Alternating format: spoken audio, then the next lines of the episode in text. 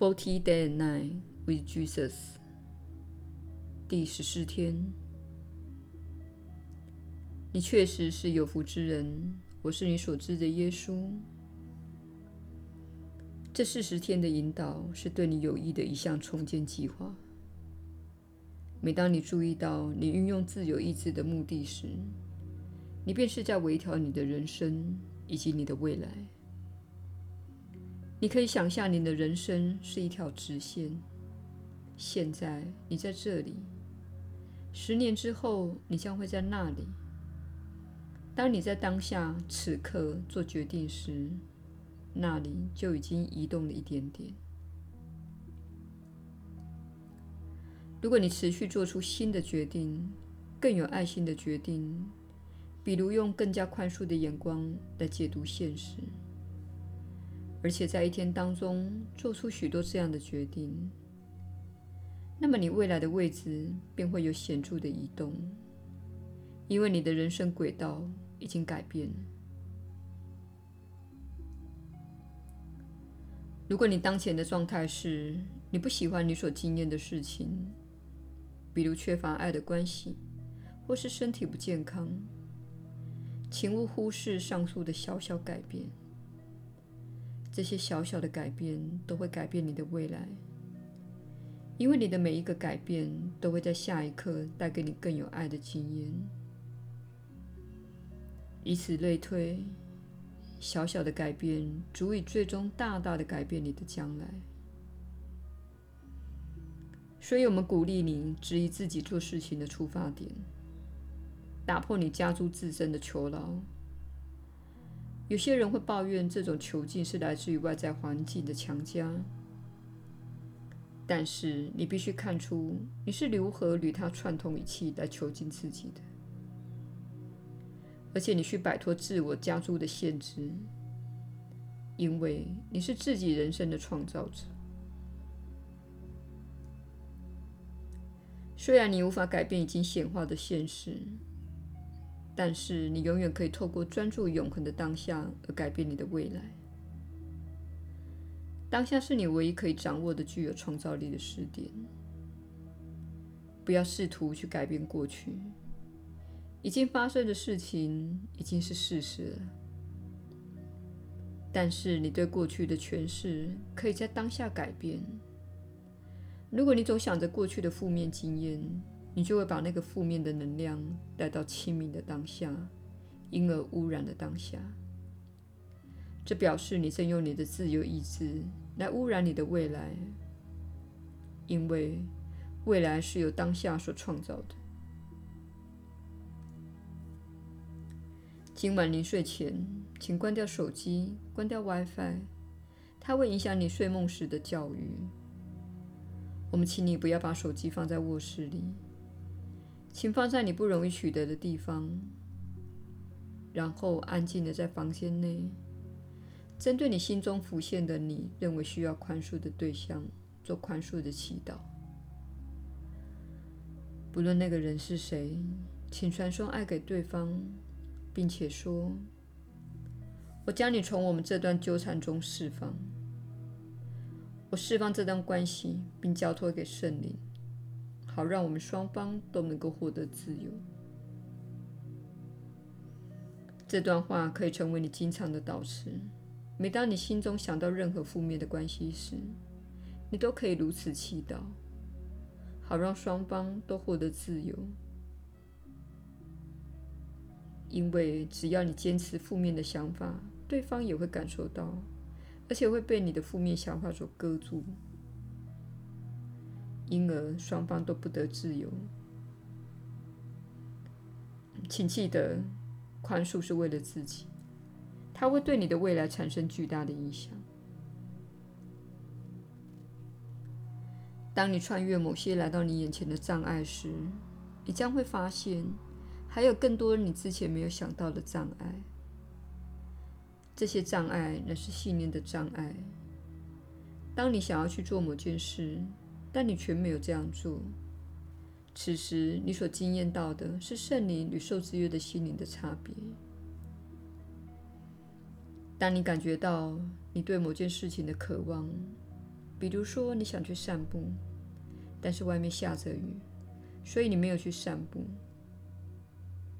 在这单纯的事情中，你所经历到的是圣灵推动你去散步，所以你会有我想要去散步的感觉。但是受制约的教育却告诉你，下雨天不要散步，你的头发会乱，你会感到寒冷。从这微小的事情，你就可以看到你需要了解的一切，以知道如何跟着圣灵自由地做出选择。圣灵永远会透过兴趣或好奇的感觉来引导你。你的出发点永远是感到有趣，而非感到厌恶。厌恶是源自受制约的心灵。当你经历这一天时，请了解。圣灵一直透过这种正面的感觉向你发言，它感觉起来像是你想去做某件事。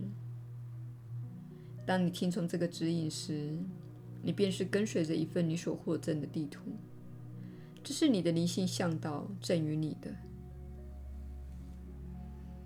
你有一种观念，就是感觉是你自己的，想法是你自己的。有些确实如此。但有很多是源自于你的灵性向导，比如说，他告诉你，今天去那一间咖啡店，你会遇到一位你确实想要遇见的人，这对你会有很大的益处。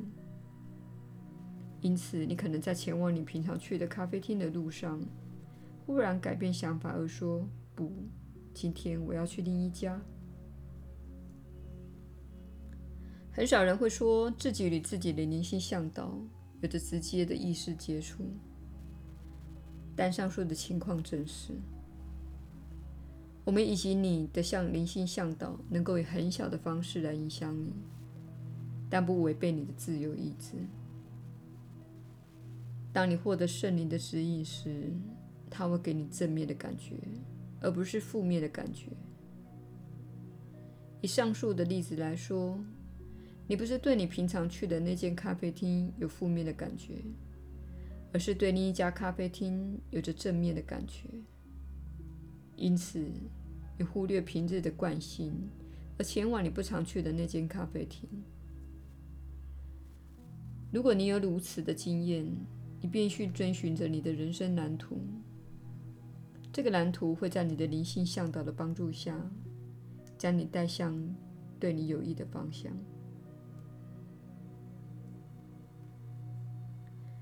然而，对你有益的事情，可能是你所需要的经验，以解构你所抱持的某些非真的信念和想法。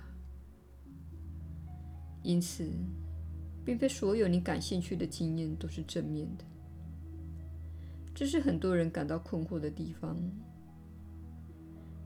你可能受某人的吸引，结果他不是理想的伴侣，但对方是你看到你需要看到的自己的某些部分。比如说，对方可能有攻击或欺凌的气象，你需要看到自己不够强壮，没有坚持自己的主权。如果你从这段关系走出来后，你就能够看到这段关系所带给你的好处，你就不会被它所扭曲及受苦。但是，如果你投射而怪罪对方，你就不会学到功课。你会认为对方是有罪的，自己是无辜的。这就是小我喜欢做的事。所以，请了解，你始终受到指引，也得到对你最有益的经验。所有事情加起来都是为了你的益处着想。